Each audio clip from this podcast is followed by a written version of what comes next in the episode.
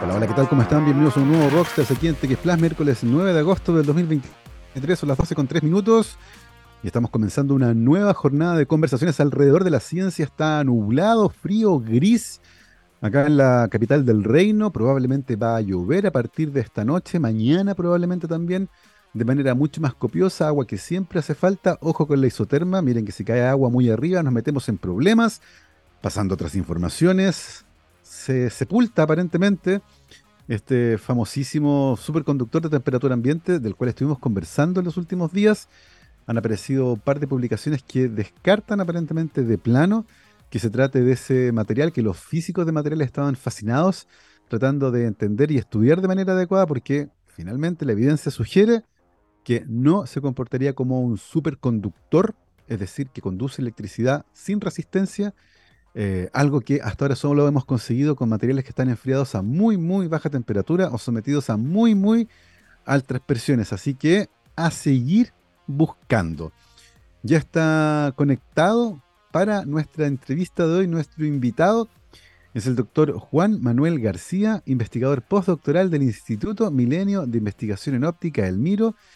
Juan Manuel es doctor en química molecular de la Universidad Paul Sabatier en Toulouse y luego se incorporó como investigador del Instituto Venezolano de Investigaciones Científicas. Actualmente es investigador postdoctoral en el Instituto Milenio de Investigación en Óptica, que está albergado en el Departamento de Física de la Universidad de Santiago, entre otros, porque funciona este micro, ¿cierto?, en varios laboratorios distintos y es integrante del laboratorio de nanosíntesis que lidera el profesor Dinesh Singh.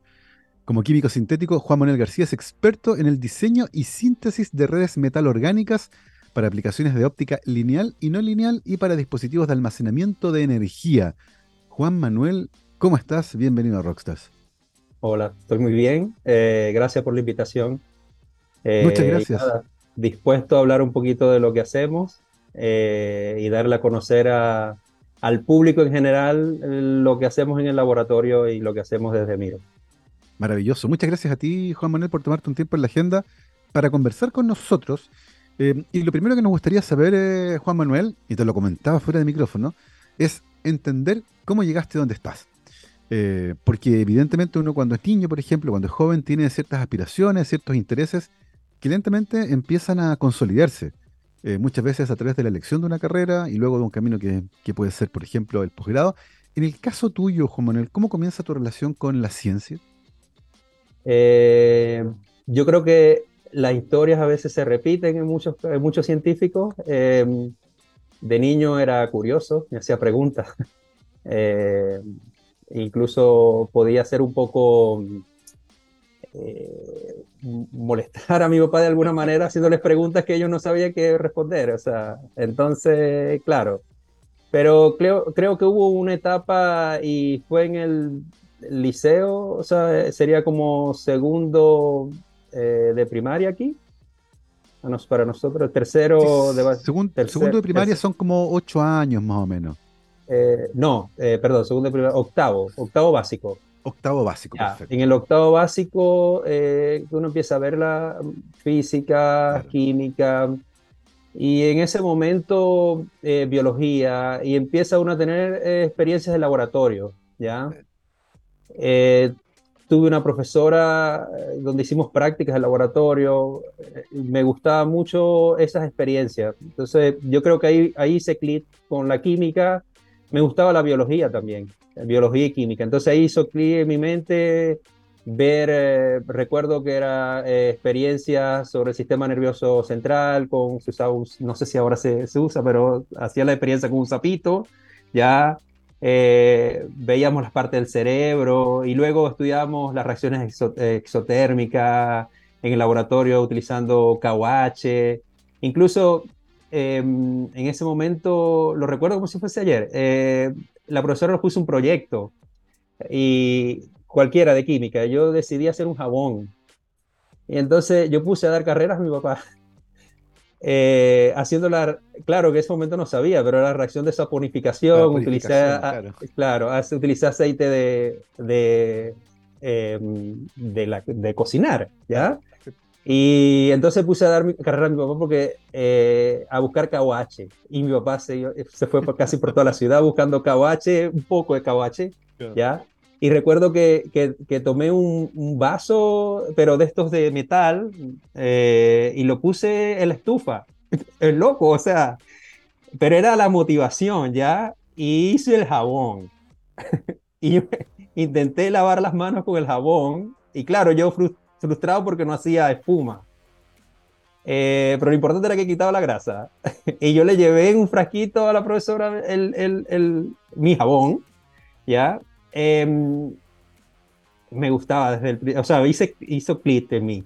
Luego, eh, mi papá me, me consulta porque viene el ciclo diversificado, que sería como primero, primero ¿no? Eh, el primero medio, correcto. Claro, entonces, el, entonces en ese momento, eh, para estudiar en un colegio mm,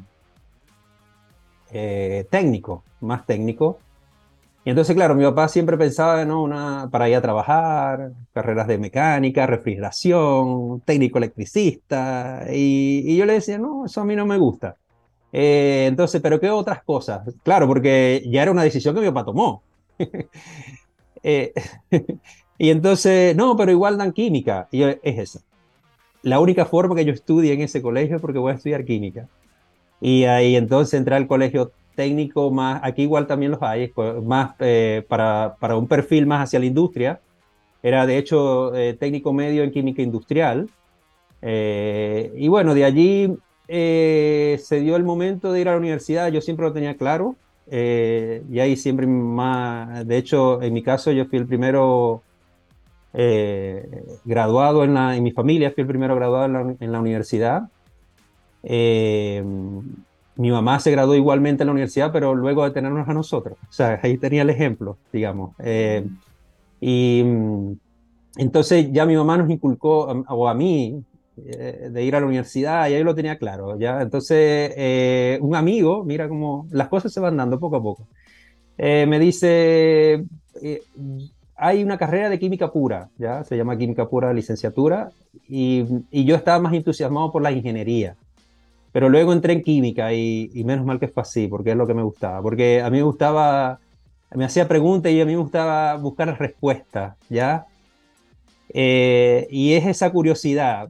Estando ahí se dio el, se dio el requisito de hacer la tesis y mm, yo quise o yo decidí ir al, a la capital. Yo, soy, yo era, bueno, soy venezolano, estudié en Venezuela esa parte de la licenciatura. Eh, la hice en las regiones, en la ciudad, y luego fui a la capital a hacer mi tesis en el Instituto de Investigaciones Científicas, y ya ahí pasé a otro mundo. O sea, ahí estuve, me pude relacionar con, eh, con la investigación en sí. Y, luego vino el doctorado, o sea, es que ya viene, ya la sigues y sigue. Vamos, y el doctorado me llevó. Vamos por parte, Juan Manuel. Oye, eh, bien interesante esto de confirmar en primer lugar eh, que la curiosidad infantil fue un motor súper importante en tu elección de carrera. Eh, y eso es algo que, como tú dijiste, se repite muchas veces en las biografías de quienes se dedican a esta actividad en particular, a la ciencia. Eh, pero en el caso tuyo, ¿cierto? El interés por la química te lleva a tomar un camino, que es el de la química, ¿cierto? Que tiene muchas avenidas. química inorgánica, química orgánica, analítica, electroquímica. Hay un, hay un montón de lugares distintos donde alguien que tiene interés por la química se puede ir a estacionar. En el caso tuyo, Juan Manuel, ¿qué aspectos en particular o qué ramas de la química en particular fueron los que llamaron tu atención? Eh, cuando yo estaba en la licenciatura me gustaba mucho la, mm, eh, la química orgánica.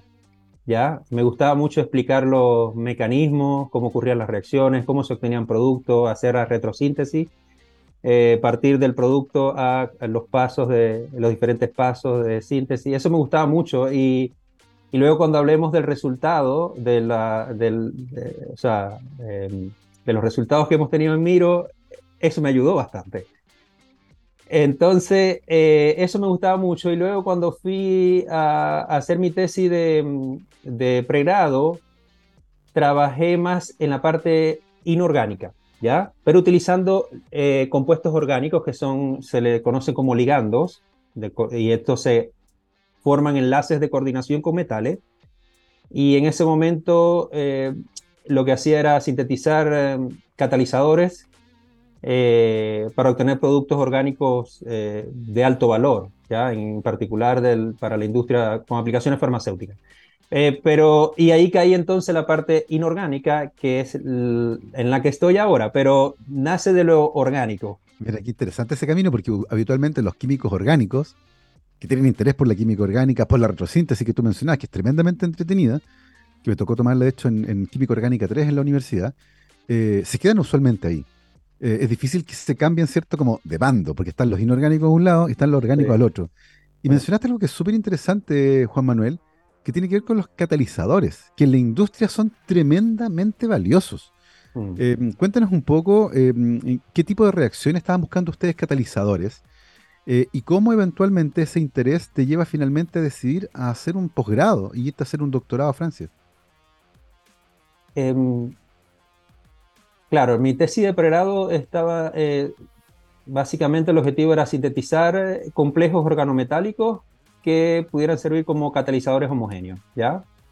Eh, utilizaba compuestos de fósforo, los compuestos orgánicos que utilizaba eran de fósforo porque tenían ciertas características químicas que generaba centros activos en el metal, porque en el catalizador quien hace la actividad es el metal, pero yo utilizo estos, o se utilizan estos acompañantes que son orgánicos que generan cierta acidez eh, en el metal para que un sustrato orgánico se acople o se coordine, haga eh, la actividad catalítica, o sea, se transforme ese compuesto orgánico y luego se genere un producto de mayor valor. Mm. Entonces, el, eh, mi tesis de pregrado era esa y yo continué haciendo la tesis de doctorado Em, en esa misma área y cuando viene el, el, cuando estoy haciendo la tesis de doctorado sale la oportunidad de viajar a Francia. Bajo un programa de cooperación entre Venezuela y Francia. Y allí entonces me fui a Francia y trabajé eh, también de hecho el laboratorio de trabajé era de eh, eh, eh, química inorgánica fundamental y aplicada. Eh, sí, entonces, pero ellos no utilizaban metales, utilizaban eh, compuestos de zinc y germanio, ¿ya? Entonces sales de la química del carbono y entras a otra química que no, quizás no es la química, está dentro de la química inorgánica, pero no está en la química de los metales de transición, ¿ya? Y entonces allí eh, trabajé con compuestos de germanio, también para la aplicación como catalizador. Oye, Juan Manuel, y una de las cosas interesantes que da, que da la ciencia desde el punto de vista de las biografías es la posibilidad de salir del país en el que uno estaba originalmente, ir a perfeccionarse a otro lugar, pero también embeberse en otra cultura. Eh, tú en particular estuviste en la Universidad de Pau Sabatier en Toulouse, ¿Cómo, ¿Cómo fue la experiencia de vivir por allá? ¿Qué te pareció? ¿Cómo fue desde el punto de vista personal esa experiencia? Eh, o sea, increíble. Eh, pero más de conocer otra cultura también es la forma de trabajar. Eh, cuando yo regresé a, a Venezuela, yo tenía una, una metodología de trabajo totalmente diferente. Eh, cómo me desenvolvía yo en el laboratorio es totalmente diferente. Em, hay mucho, hay grupos, los grupos de investigación, de investigación eh, trabajan de manera diferente, pero em, quizás en, eh, en Latinoamérica, voy a hacer un comentario, pero no, no, es como una crítica, pero pasa el caso, pasa el caso de que se generan islas, grupos aislados. ¿ya? Entonces la investigación es mía y, solo mía. O sea, que yo no, esa es mi línea. Incluso hay, hay, eh, hay expresiones de ese tipo como esta es mi línea de investigación. Y la línea de investigación ¿no? es, es una temática donde pueden participar eh, muchas personas y, y, y, pueden colaborar. Y a eso es lo que hace crecer la ciencia. Entonces, esa filosofía de trabajo yo creo que es la que, la que me traje de allá aparte de conocer la cultura de los franceses, la comida y todas esas cosas, pero en, el, en la parte en la parte profesional, en el trabajo en laboratorio, eso es lo que me traje, cómo, cómo colaboran, cómo eh, los group meetings, las reuniones donde se discuten, se hace muchas reuniones todas las semanas, hacíamos reuniones y, se podían ir, eh, uno se iba retroalimentando de lo que sabía el compañero y uno ayudaba al compañero también. De hecho, hay una, anécdota, ellos, nosotros trabajamos en ese tipo de compuestos, son delicados, eh, se oxidan fácilmente, entonces tienes que utilizar, eh, se llaman técnicas de Slane. Entonces son técnicas atmósfera inerte y es el mismo sistema de, un sistema de reacción de vidrio, ¿ya? Pero está en vez de atmósfera de aire, lo sustituyes por argón o nitrógeno, ¿ya? Entonces, eh, ellos a veces, el, sistema tienes que cerrarlo. Y eso genera puede generar presión, que es peligroso. Entonces, yo en Venezuela tenía una técnica, yo utilizaba un guantecito, un guante, como un globo también. Y entonces yo llegué un día al laboratorio y tengo mis sistemas en mi campana trabajando y, ven todos los guantes llenos así, llenos. Entonces, eh, y ellos se quedaron así extrañados, mis compañeros franceses. Eh, y eso, ¿no? Y yo les explicaba, eso es para regular la presión. Y después de eso, eh, muchos utilizaron los guantes. Entonces, también ellos aprenden. Y, yo aprendía sobre la forma de, trabajar. Por eso, o sea, es, tremendamente interesante porque, claro, hay, hay, un aprendizaje que es doble, ¿cierto? Eh, uno que tiene que ver con una cultura del trabajo colaborativo eh, que, eventualmente uno puede importar, ¿cierto? Tratar de generar. Y es algo que pasa mucho. A veces laboratorios que se encuentran en departamentos que están en el mismo piso de un edificio no tienen idea eh, lo que hace el otro. Mm. Mm. Y, y, eso generalmente puede impactar negativamente porque muchas veces la colaboración es la que hace que estas líneas de investigación, estas preguntas puedan hacer un poquito más rápido. Eh, y lo otro tiene que ver con cómo también eh, estos elementos vinculados con la forma de hacer investigación en Latinoamérica, muchas veces con menos recursos, con más ingenio, eh, también pueden ser tremendamente interesantes. Se produce un intercambio que es muy rico.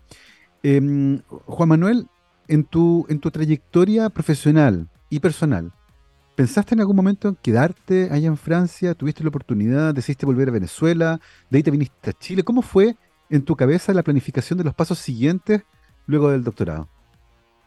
Me estás haciendo una pregunta bastante difícil para mí, o sea, porque todavía me lo, me lo pregunto.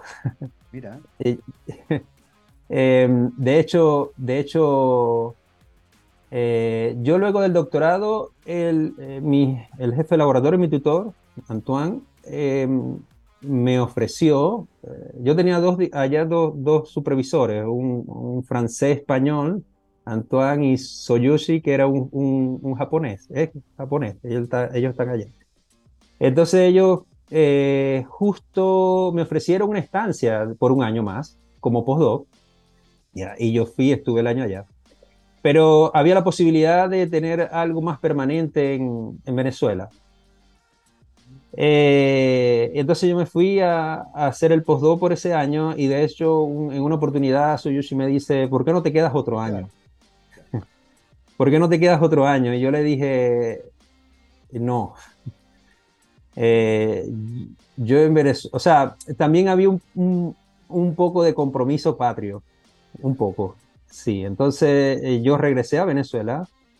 Yo también quería algo más estable en lo personal eh, y eso en aquel momento en Venezuela lo podía tener más allá de lo salarial. Era como algo más estable. Quería, yo quería formar mi propio grupo de investigación y en, para aquel entonces eh, eso se podía hacer en Venezuela. Y lo, lo, hice, estuve un tiempo, yo dirigí una línea de investigación, un proyecto propio, ya hasta que, bueno, eh, la, la, cosa no, no podía avanzar más. Eh, pero sí tuve la, la oportunidad. yo creo que Em, si me preguntas si tomé una buena decisión o no, no sé la respuesta, porque mira, si yo me hubiese quedado allá, eh, no sé la respuesta, porque si me hubiese quedado allá, no estuviese aquí en Claro. Y justo ayer, eh, porque te lo voy a comentar más adelante, pero justo ayer recibimos una excelente noticia y las cosas se han venido dando y ahora estamos aquí, tenemos este cristal, tenemos eh, un proyecto que está encaminado, que vamos a hablar más adelante. Sí, claro. Y, y claro, si yo hubiese tomado esa decisión en aquel momento, quizás estuviese haciendo cosas increíbles, no lo sé, eh, pero no estuviese aquí. Yo aquí me siento bien, el proyecto donde estoy trabajando me siento bien. Eh, y, creo que puedo dar mucho, y he dado bastante, no solamente yo, es un grupo, esto no es solamente una persona ni un equipo, son muchos equipos y muchas personas trabajando. Oye, Juan Manuel, me encanta porque mm, confirma, ¿cierto?, esta idea que reforzamos mucho en el programa, eh, que nadie, en ningún ámbito, eh, futbolístico, ajedrez, ciencia, da lo mismo, eh, nadie es pura voluntad, también somos las cosas que nos pasan. Y esas decisiones muchas veces que tomamos y que tienen consecuencias que son impredecibles. Eh, y como decía Steve Jobs, ¿cierto? Las trayectorias se miran para atrás. Y uno ve cómo las cosas se han ido dando y las consecuencias que eso ha tenido. Eh, una trayectoria ciertamente muy interesante. Em, partiste en Venezuela, estuviste en Francia, volviste a Venezuela. ¿Cómo llegas finalmente a Chile, Juan Manuel? Em, la, en, en, aquel momento, la situación en Venezuela para el punto de vista de la investigación se estaba haciendo ya, o sea, estábamos llegando a un punto de que ya no se podía hacer investigación porque eh, los equipos se van dañando, necesitan consumibles eh, y no se puede ir renovando. Eh, y bueno, llega un momento que, en que la rueda se para, ¿ya? había un, hay un, un, compañero, todavía está en el laboratorio, me comenta que estaba buscando un químico, él es físico, y era un grupo de físicos buscando un químico. Eh, entonces, eh, nada, yo envié, yo envié mi, mi currículum, lo evaluaron y, y, me dieron la posición de, de, para trabajar como postdoc. Eh, y, yo, y yo contento. Em, este, yo creo que le, le hizo clear mi background en, en química inorgánica, en química eh, inorgánica, eh, la química de coordinación. Eh, eso me ha ayudado bastante y yo creo que al profesor Dinesh le, llamó eso la atención por los objetivos que tenían en el proyecto. Y entonces llegué aquí en el 2019. En abril del 2019, ya bastante. Así que he estado aquí en la parte, en octubre del 2019, la pandemia. La pandemia. Sí. Oye, Juan Manuel, estuviste, estuviste en Caracas, estuviste en el sur de Francia y estuviste en Santiago. ¿Cuál clima es peor? Ah, no sé, de verdad no sé, porque yo, yo además vengo de una, de una ciudad calurosa. Santiago es frío. Sí, y entonces pero mm, en Toulouse era, es, un, es un calor húmedo, ¿ya? Porque le pasa al Garón, que, que es un, río. Sí, pues y como la mayoría de las grandes ciudades europeas tienen siempre hay un río que les pasa, entonces el, el, calor es húmedo, tal que yo estaba acostumbrado. Sí. Por la ciudad donde vengo, entonces, eh, que es el occidente de, de Venezuela. Entonces, el frío es frío. Eh, es igual, pero aquí el, calor es diferente. Aquí el calor es diferente. Eh, me he tenido que adaptar porque aquí el calor es, seco y la radiación es fuerte. Así que por más que a veces ah, esté nublado o, esté haciendo un poco de frío, si, si los rayos de luz te dan directo y se siente. Entonces, yo no diría mejor o peor, yo diría que hay que adaptarse. Me he adaptado, así que este, he logrado adaptarme. Me, siento bien aquí con el clima. Maravilloso. No, maravilloso. Una, una, una, gran trayectoria, un buen periplo por el mundo, de Venezuela a Francia, de Francia a Chile. En Chile viviendo octubre del 2019, la pandemia, pero además trabajando en ciencia y en cosas que son tremendamente entretenidas. Y de todo eso, Juan Manuel, vamos a conversar a la vuelta de esta pausa musical. Son las 12.27 y ahora mismo vamos a, hacer, una pausa musical, pero a la vuelta les vamos a contar todo el trabajo que Juan Manuel García está realizando como parte del eh, núcleo mm, del, Instituto Milenio de Investigación en Óptica, el MIRO, eh, con trabajo muy, muy interesante que además ha derivado en un par de patentes, una que ya está hecha y otra que viene en camino. Así que de todo eso, Juan Manuel nos va a contar a la vuelta de esta pausa musical, pero antes, yo les tengo que contar, mi querido Gabriel, que los programas de doctorado de la Universidad San Sebastián forman investigadores con integridad que contribuyen a la generación y transferencia de nuevo conocimiento. Por medio de una formación avanzada para la generación del nuevo conocimiento científico y tecnológico, los programas de doctorado de la USS brindan una sólida formación ética y el desarrollo de competencias docentes y comunicacionales. Además, en Campus Ciudad Empresarial, la Universidad San Sebastián está instalando un parque científico-tecnológico de frontera que alberga actualmente cuatro programas de doctorado en las áreas de biomedicina y biotecnología. Conoce más en uss.cl. Nos vamos a la música. Vamos a escuchar ahora mismo a los Barbones de ZZ Top y esto que se llama Sharp Dressed Man. Vamos y volvemos. 12 con 32, estamos de vuelta aquí en Rockstars de TX Plus, miércoles 9 de agosto del 2023.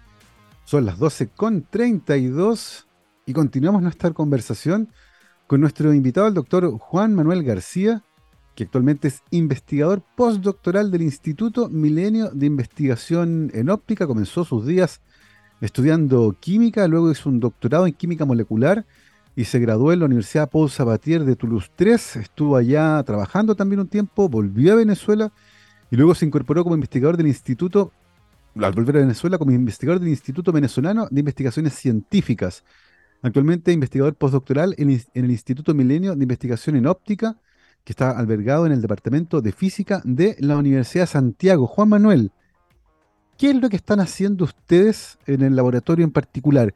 ¿Qué preguntas tienen y cómo están tratando de resolver esas preguntas?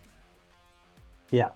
Eh, nosotros en el laboratorio, bueno, yo trabajo junto al profesor Dinesh Singh en el laboratorio de nanosíntesis y materiales ópticos avanzados. Y ahí tenemos tres líneas principales. Eh, síntesis de materiales para dispositivo de almacenamiento de energía, es, supercapacitores. Eh, mm, materiales para transformar eh, o aprovechar la luz solar, transformarla en, corriente eléctrica, ¿ya? Y materiales para dispositivos ópticos lineales y no lineales. Y en la parte de las no, no lineales, o sea, es la parte donde yo trabajo. Em, estos existen ciertos materiales que al interactuar con luz de alta intensidad, como la luz láser, eh, pueden cambiar ciertas propiedades de la luz que incide, la luz láser que incide, y obtener otra luz en otra longitud de onda, ¿ya? Y esta luz en otra longitud de onda se puede aprovechar para aplicaciones en muchas áreas, tanto eh, militares, médicas, para la detección de ciertas propiedades físicas, para la medición de propiedades físicas, para la medición de propiedades químicas, ahí entraríamos en la espectroscopía, em, y existen otros fenómenos más asociados a la cuántica que también se pueden eh, realizar a partir de esta luz que es transformada por ciertos materiales. Entonces, eh, ¿sí? ahí te quería preguntar algo la magnitud del cambio en, nanómetros, por ejemplo, ¿cuánto se modifica la longitud de onda de un láser determinado? Que usualmente estos láseres tienen un rango de nanómetros bien estrecho, son de 1 o 2 nanómetros de ancho, ¿cierto? En cuanto a, su, longitud de onda. Estos materiales cuando interactúan con un láser, por ejemplo, ¿cuánto pueden modificar la longitud de onda de una luz en particular? Ya, eh, depende del proceso físico que ocurra, ¿ya? Eh, entonces, Ciertamente la luz láser es monocromática, que es eh, una sola longitud de onda y de, acuerdo al proceso que ocurra, si es un proceso de segundo orden, podemos obtener la mitad de la longitud de onda del láser o de la luz que incide. Ya estamos hablando que si tenemos una luz láser de, como en el caso del trabajo de 1030 nanómetros, obtenemos una respuesta en 1015. perdón, en 515, disculpa, de nanómetros. ¡Wow! Eh, y luego hay otros procesos que son de eh, tercer orden, ¿ya? donde podemos entonces tener la tercera parte. O sea, estaríamos hablando si utilizamos una longitud de onda de 1032, 340 eh, y tantos nanómetros. Y ahí estaríamos, estaríamos en, en el primer caso, estamos en luz verde, en el visible, y en el segundo caso, que es el de tercer orden, el proceso de tercer orden, en luz eh, ultravioleta, que es de alta energía. ¿ya? Pero también hay otros procesos donde podríamos obtener eh, luz eh, en el infrarrojo lejano, en, frecuencia terahertz, que es una aplicación bastante importante que tiene muchas aplicaciones porque mm. esa luz eh, es de baja energía, ¿ya? Y tiene, tiene eh, poder penetrante en, la, en, las materias, en los materiales y, y obtenerla tiene ciertos eh, retos o, que aún están en desarrollo para vencerlo. Oye, Juan Manuel, hay una, cosa que es súper entretenida y que tiene que ver con cómo una longitud de onda larga, como 1030 nanómetros, por ejemplo, al interactuar con este material, cambia su longitud de onda a una más corta que es de mayor energía. Mm. ¿De dónde sale la energía? Porque en el fondo acá hay una transformación que, claro, tiene que ver con una propiedad de la luz, que es su longitud de onda, pero que en términos energéticos también tiene un significado, es luz más energética. Imagino que están ocurriendo fenómenos físicos que son súper interesantes, eh, son, son de carácter cuántico. ¿Qué tanto, ¿Qué tanto se entiende esa, esa, conversión cuando una luz de cierto tipo interactúa con este tipo de materiales? Sí, em, eso entra dentro del campo de la óptica no lineal, ya que entonces eh, la respuesta que tiene la luz al interactuar con los materiales no es lineal, o sea, por eso es que se obtiene eh, un, eh, una luz con otra longitud de onda. ¿ya? Y esto se debe a las características propias del, del material. material. Son anisotrópicos, tienen, son birefringentes, ¿ya? Tienen dos birefringentes, tienen eh, dos índices de refracción, ¿ya? Y dentro del material lo que ocurre básicamente es un efecto de mezcla de, de, de longitudes de onda o de los fotones dos fotones con eh, la frecuencia de, la misma frecuencia, digamos que sus ondas se mezclan para obtener uno solo de eh, el, doble, el doble de la frecuencia o visto en, longitud de onda la mitad de la, de la longitud de onda. Oye, oye Juan Manuel, estos materiales, y, yo entiendo que acá nos podemos meter en un terreno un poco más complicado porque hay, hay cosas que son bien interesantes, las cuales vamos a conversar después, pero ¿Cuál es la naturaleza de estos materiales? Son, eh, porque tú trabajaste mucho tiempo en eh, materiales orgánicos, ¿cierto? Que estaban coordinados con metales, luego trabajaste con eh, algunos complejos de germanio. ¿Qué tipo de materiales son estos que interactúan con la luz y que pueden cambiar sus propiedades? Ya, los materiales ópticos no lineales o cristales, pues realmente son cristales, em, son conocidos, ya en el mercado de la fotónica ya existen varios tipo, lo que nosotros trabajamos es una novedad porque justamente estos materiales no se habían ocupado para hacer óptica no lineal. No al menos del punto de vista eh, eh, de luz coherente, ¿ya? Eh, y ya lo voy a explicar un poco mejor. Entonces, nosotros trabajamos con MOF, Metal Organic Framework. Entonces, son redes metalorgánicas, más o menos la traducción al español. Entonces son redes que están formados por nodos metálicos unidos por compuestos o linker o ligandos orgánicos. ¿ya? Entonces, y ahí viene mi background de la química de coordinación. Entonces, estos materiales, que son redes metalorgánicas, eh, o, sea, o son ocupados o su, su, mayor potencial desde el punto de vista comercial es como para atrapar o almacenar gases, porque tienen alta porosidad, tienen alta área superficial y de hecho hay empresas que los lo, fabrican y los venden a nivel mundial, eh, existen ya. Y es un producto que está en el mercado, ya salió del ámbito académico, de la investigación y ya está en el mercado.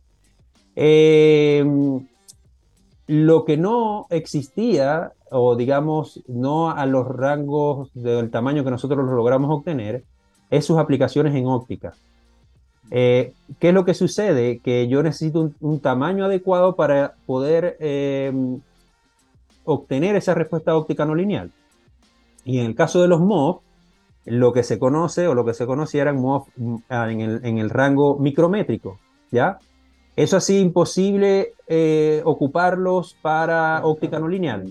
Entonces, eh, habían estudios eh, de medidas ópticas no lineales, pero en polvo, ¿ya?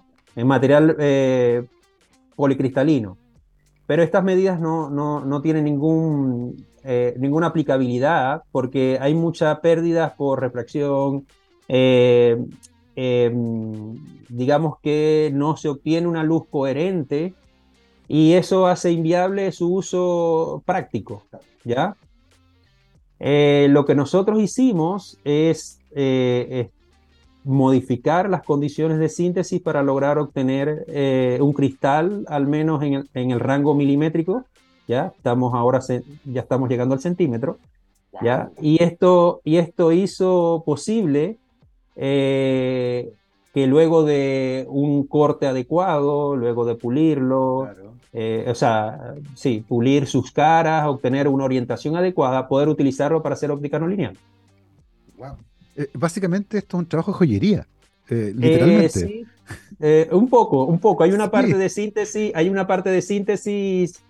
de hecho, el cristal, su morfología al, comienzo parece un, un cuarzo, ¿ya?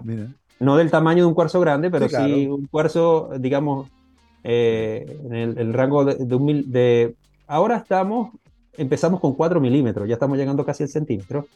Pero entonces, sí, entonces, claro, luego tú lo cortas a una orientación específica porque esta respuesta óptica eh, se obtiene bajo cierta orientación del cristal. O sea, la mezcla de las ondas que yo te decía eh, no ocurre en cualquier orientación, ocurre en una, una orientación en particular. Eh, eh, preferencial, sí. Y em, entonces hay que buscar esa, esa orientación la más adecuada, que ese es el trabajo desde el punto de vista de la óptica más experimental. Sí. Oye, Juan Manuel, ¿y de qué depende en particular en esta, en esta área el tamaño del cristal que tú puedes obtener? Em, en el fondo, ¿qué tiene que ocurrir para poder obtener cristales que son más grandes? Ya, en el, en el, en el caso de, la, de los MOF, bueno, en general, eso entra dentro del campo de la, de la ingeniería de cristales, ¿ya? Y eh, la cinética de cristalización. Entonces, ese fue básicamente el trabajo desde, desde nuestro grupo de investigación. Voy a hacer un paréntesis aquí, porque quizá para que no se pierda la idea, este, este trabajo, en este trabajo participamos tres grupos de investigación. Todos los tres grupos de investigación formamos parte de Miro, ¿ya? Tenemos una parte eh, eh, de los cálculos más teóricos, computacionales, ¿ya? Que, que eh, lo dije el profesor Felipe Herrera, el, profesor Dinesin, que es la parte más sintética del, que hemos hecho nosotros, que yo pertenezco al laboratorio, y luego está la parte del profesor Birger en la Universidad de, Católica, que hizo la caracterización óptica, que fue la que, el que hizo el experimento para obtener la respuesta óptica, ¿ya? Entonces, todos estos tres grupos de investigación hemos colaborado para obtener ahora un nuevo material que difiere mucho de lo que existe ahora en el mercado y, luego te voy a explicar por qué, ¿ya? Pero en, el, en, específico lo que me preguntas, em, hay maneras de modificar eh, la cinética de cristalización. Los cristales, imagínate que esto es como un Lego, ¿ya? Entonces ellos se van armando, se van armando en la solución y imagina que los Legos tú los juntas todo muy rápidamente. ¿Qué va a ocurrir? Que el, Lego no se va a armar bien. ¿Ya? O entonces, claro, entonces queda mal armado o unas piezas las tienes por un lado y otras piezas las tienes por otro y entonces eh, no tienes una estructura pequeña por un lado y otra estructura pequeña por otro. Entonces, ¿qué sucede? Que lo que hicimos nosotros desde el punto de vista sintético es modificar las condiciones de la reacción de manera que ahora esas piezas, que son, como decir, los bloques de construcción, vayan posicionándose lentamente sobre un núcleo único y a ir construyendo una estructura única eh, para y, de esa manera obtener un cristal un poco más grande. Esto hasta ahora, eh, digamos, no se había conseguido eh, en, el, en, el, caso de los MOF, ¿ya? Porque hoy tú tienes dos, dos problemas, digamos, no problemas, pero dos, eh, dos cosas que debes manejar. Una es la cinética de cristalización, que es cuán rápido se unen los bloques de construcción, y lo otro es que los bloques de construcción se están formando a partir de reacciones químicas. ¿Ya? Entonces, si tú cambias las condiciones de la cinética, también podrías cambiar la reactividad. Pues. Entonces, es, como, es como pedalear, ya tiene que ir en sincronía. Y nosotros logramos obtener eso. Entonces, eso era un reto desde el punto de vista científico que nosotros logramos eh, superar Por el caso de los MOF, al menos hay como cinco ejemplos de MOF en el rango milimétrico. Mira. Y creo que nosotros somos el único eh, en el caso de un MOF no centrosimétrico, porque hay simétrico y no centrosimétrico. En el caso de los no centrosimétricos son los que se utilizan para hacer óptica no lineal. Entonces, en el caso de ese, es, el único que tenemos. Ahora, toda esta investigación nos ha servido para tener know-how y ahora ya sabemos cómo hacerlo crecer. Tal cual. Y ahí, el, y ahí, y ahí la patente. O sea, en, el fondo, oye, qué interesante porque más es un trabajo colaborativo eh, que incluye la parte teórica, la parte de nanosíntesis y la parte de interacción con la luz. Em, y además la generación de protocolos para hacer crecer estos cristales, que son muy particulares, que tienen que manejar varias variables distintas y que permiten tener estos cristales que son más grandes, cortarlos de una manera particular y hacer que interactúen con la luz de una manera específica. Con todo eso, Juan Manuel, eh, y entendiendo cierto el potencial que tiene esta tecnología, ¿qué tipo de aplicaciones puede tener este tipo de cristales que logran modificar algunas propiedades de la luz? Ya, el, mira, para hacerlo ah, lo más sencillo, ¿ya? Tienes un apuntador. Todos utilizamos, hacemos presentación, hacemos apunta, tenemos un apuntador. Entonces, ¿tu apuntador es rojo o verde? Eh, verde, verde, verde, aquí lo tengo. Tu apuntador es verde ya. Una de las maneras de generar esa luz verde es a partir de un proceso óptico no lineal, ¿ya? Entonces yo puedo utilizar eh, una luz roja y transformarla verde y poner todo eso dentro de un apuntador. Y ahora tengo un apuntador verde como ese que está ahí. Ahora, esto lo puedes hacer con un cristal como de nosotros, lo puedes hacer con otra tecnología. ¿ya? Oye, Juan Manuel, y, quizás es la que tienes tú en la mano. Y si ocupo eso, por ejemplo, y transformo un láser rojo en uno verde, en el fondo requiere usar menos energía para tener una luz verde? Eh, requiere, o, o, sea, utilizas, utilizas una, a ver, utilizas una luz de menos energía para obtener una de mayor energía. ¿ya? Y entonces, eh, dependiendo de si tú quieres hacer estudios, si requieres hacer un estudio con luz de mayor energía, ocupas esa luz. ¿ya? Eh, si necesita, en el caso de la ultravioleta, ¿ya? Si necesitas mayor energía, utilizas em, eh, el proceso de tercer orden. Sí. Pero nosotros apuntamos, y ese es el interés de nosotros, a los procesos cuánticos, ¿ya? El proceso, ah. ya, el proceso para generar luz verde a partir de luz de infrarrojo se llama Second Harmonic Generation o generación de segundo armónico, ¿ya? Y este es el proceso inverso de, del proceso del el fenómeno o el proceso para generar fotones eh, correlacionados o entrelazados. Y los fotones, ese es el proceso inverso, ¿ya? Entonces, los fotones entrelazados o correlacionados los utilizan para todas las aplicaciones cuánticas y en particular para hacer criptografía cuántica. Entonces tú puedes asegurar data muy importante, hacer protocolos de eh, encriptación utilizando fotones entrelazados. Y los fotones entrelazados los puedes generar a partir de este cristal. Para allá vamos, estamos apuntando nosotros. Oye, maravilloso porque entramos en un área que es bien eh, interesante, que está muy en boga, que, ojo, los estados están promoviendo. En China, en Alemania, en Estados Unidos, todo el trabajo que tiene que ver con cuántica y con encriptación viene de la mano con un interés particularmente fuerte de los estados, porque les permite manejar su información con un nivel de seguridad que nunca antes habíamos tenido. Eh, en ese sentido, Juan Manuel, eh, están trabajando actualmente con socios en otras partes del mundo, es un trabajo colaborativo eminentemente chileno. Eh, ¿Tienen alguna alianza que permita proyectar esta investigación fuera de la universidad, por ejemplo? Porque muchas veces se requieren alianzas con empresas para poder movilizar estas ideas. ¿Cómo, cómo ves el futuro en particular em, de esta patente y de lo que están haciendo ustedes pensando justamente en las aplicaciones criptográficas? Ya, eh, sí, justamente dentro de Miro hay otros grupos de investigación que trabajan también generando fotones entrelazados y ese es nuestro primer eh, eh, socio de, para colaborar en la Universidad de Concepción, está estos grupos, pero nosotros ahora, y era lo que, lo que te quería comentar, estamos impulsando un desarrollo, una startup de base científico-tecnológica, de hecho ya estamos ah. constituidos, y la idea de esto es llevar al mercado nuestro cristal, el primero, que digamos, el primer ejemplar que es Miro 101, y poder desarrollar otros cristales basados en, en MOF, en tecnología MOF, para aplicaciones en óptica. Y justamente ahora estamos en el proceso de em, formalización de spin-off de la USACH. Estamos en ese proceso.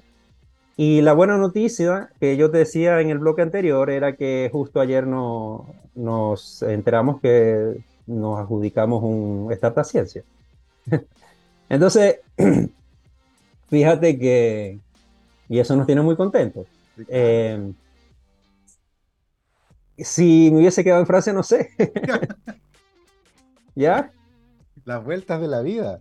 La vuelta de la vida. Y te quería comentar otra cosa, porque eh, hace en el 2020 hubo una actividad en Sofofa donde tú participaste.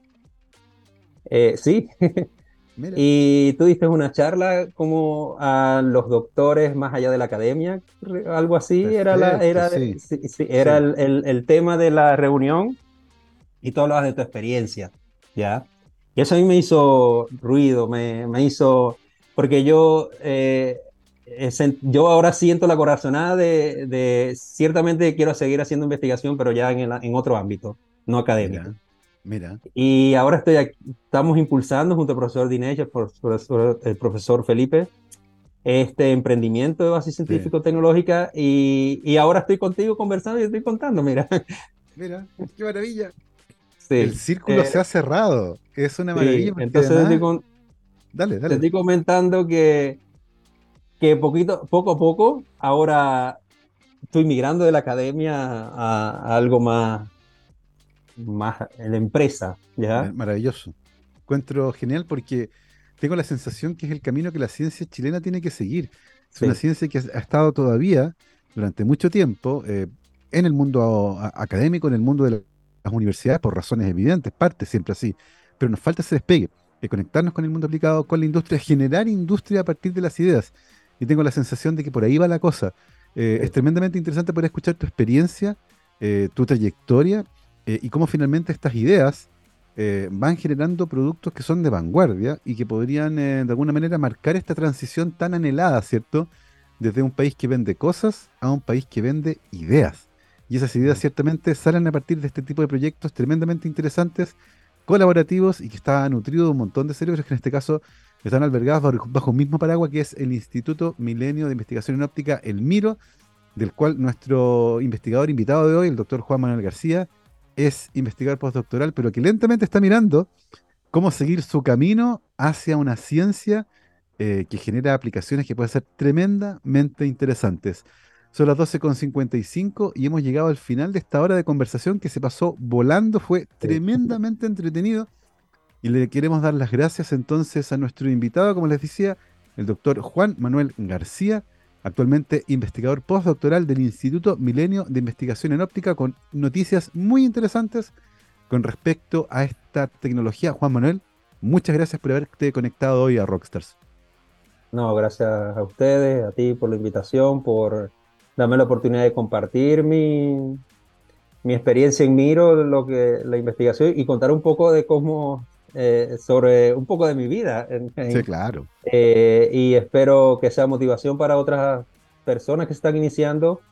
Eh, yo quería, ah, no me quería ir sin, de, sin, sin dejar un comentario a, a los profes. Por mi misma experiencia, tratar de impulsar esas experiencias prácticas dentro mm. del aula.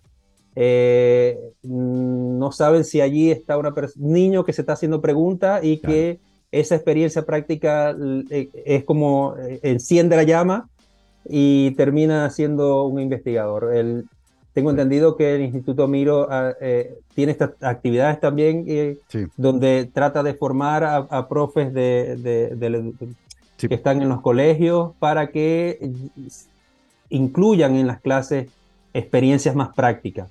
Yo creo que eso es importante y de esa manera, al tener más profesionales en ciencia, eso va a colaborar con el desarrollo del país y, de allí a, igual no solamente quedarse en el país, sino en el resto de Latinoamérica. Ojalá que sea así.